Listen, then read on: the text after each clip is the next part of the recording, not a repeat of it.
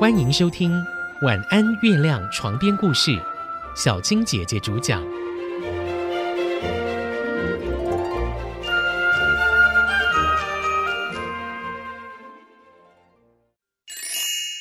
基督山恩仇记》第五集：逃出升天。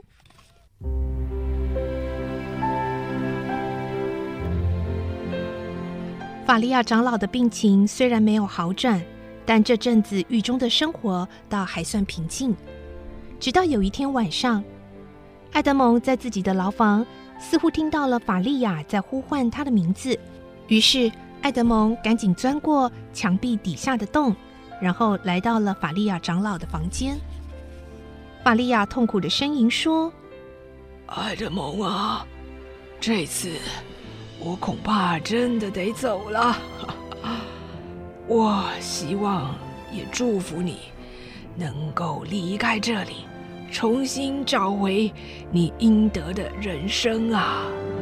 哎，法利亚长老用孱弱的双手握着爱德蒙，记得基督山。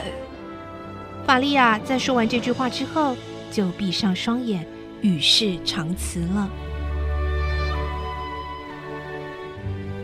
艾德蒙非常紧张的拿来药水喂法利亚长老喝，但是那一滴一滴的药水全都从嘴巴流了出来。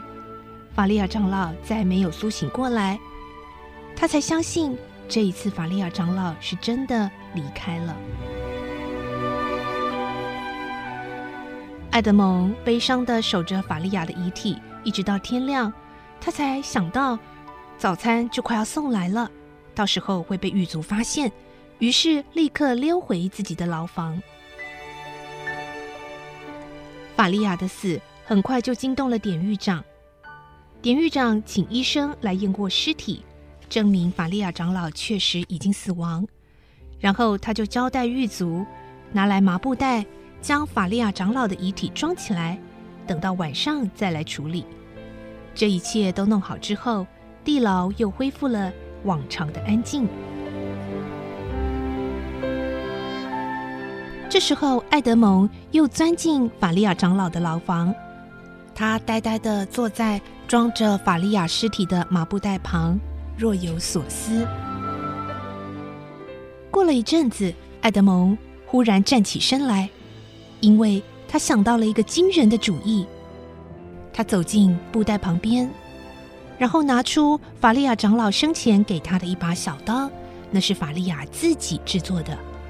然后他用小刀把布袋割开，把法利亚的遗体拖到自己隔壁牢房的床上，还用棉被盖好，伪装成艾德蒙自己在睡觉的样子。接着。艾德蒙在迅速的从墙壁底下的洞又钻回法利亚的房间，然后钻进了这个麻布袋，还把袋口给缝起来。爱德蒙想，现在只剩下两个问题：一个是怕待会送晚餐的狱卒会发现他；另一个是，当他要被搬走当做尸体去埋的时候，可能也会被发现。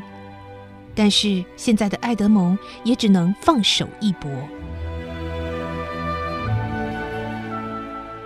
不知道过了几个小时，外面一切都非常平静，并没有人发现。又过了好几个钟头，在监狱外面传来了脚步声。艾德蒙知道机会来了，他努力镇定自己的情绪，鼓起勇气。进到法利亚牢房的总共有三个人，其中两个人抬起了麻布袋，另一个人手上拿着火把，照明他们所要走的路。而艾德蒙故意把身体僵硬的挺着，因为死去的尸体都是硬邦邦的。这时候狱卒们开始抱怨：“哎呀，这老头子可真重啊！真是的。”好了，别抱怨了啦。快点把他扛出去处理掉了！啊，我想赶快睡觉。于是没一会儿功夫，他们就把麻袋抬出了监狱。爱德蒙听到在监狱外那海浪浪花的声音，他的心中紧张又刺激，不知道自己是不是能够顺利的逃脱出去。爱德蒙感觉自己又被抬了一小段路，然后麻布袋被丢放在地上。又过了一阵子，爱德蒙发现他的两只脚被绑上了一根绳子，而绳子的另一端被系上了很重的铅锤。之后有人说：“好啦，可以丢下去啦。”爱德蒙只觉得自己被抬了起来，然后抛到空中。而他的脚上被这铅锤一拖，又急速的往下拉，还来不及思考是怎么一回事，爱德蒙整个人就掉进了海水。在达芬堡，海葬就是处理死囚的方式。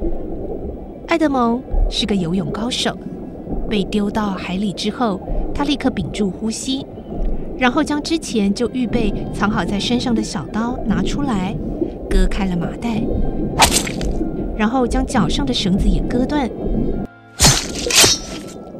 接着钻出了麻袋，奋力的往上游，游到了海面。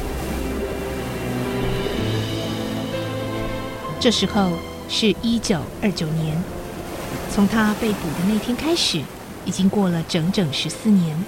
爱德蒙三十三岁了。爱德蒙在浮出海面没多久，又立刻潜到水下，赶紧向着海洋游去，要离达芬堡越远越好。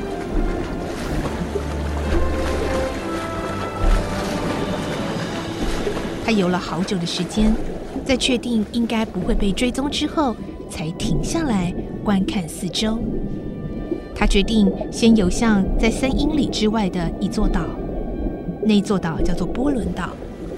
他加紧了游水的速度，他很高兴自己并没有因为在狱中十四年而丧失了他所有的体力。现在，爱德蒙终于游泳游到了波伦岛。